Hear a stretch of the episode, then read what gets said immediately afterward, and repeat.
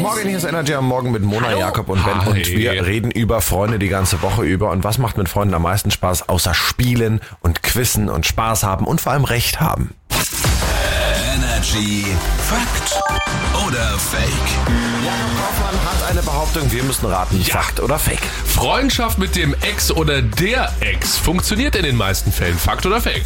Ja, Denke ich auch. also ich kann es nicht nachvollziehen. Ich habe Nee, keine du Ex, keine aber Ex. ich kann es mir gut vorstellen, weil man ist ja auf einer Basis schon zusammen, auf der man sonst nicht zusammen ist mit Ja. Freunden oder so weiter. Ja.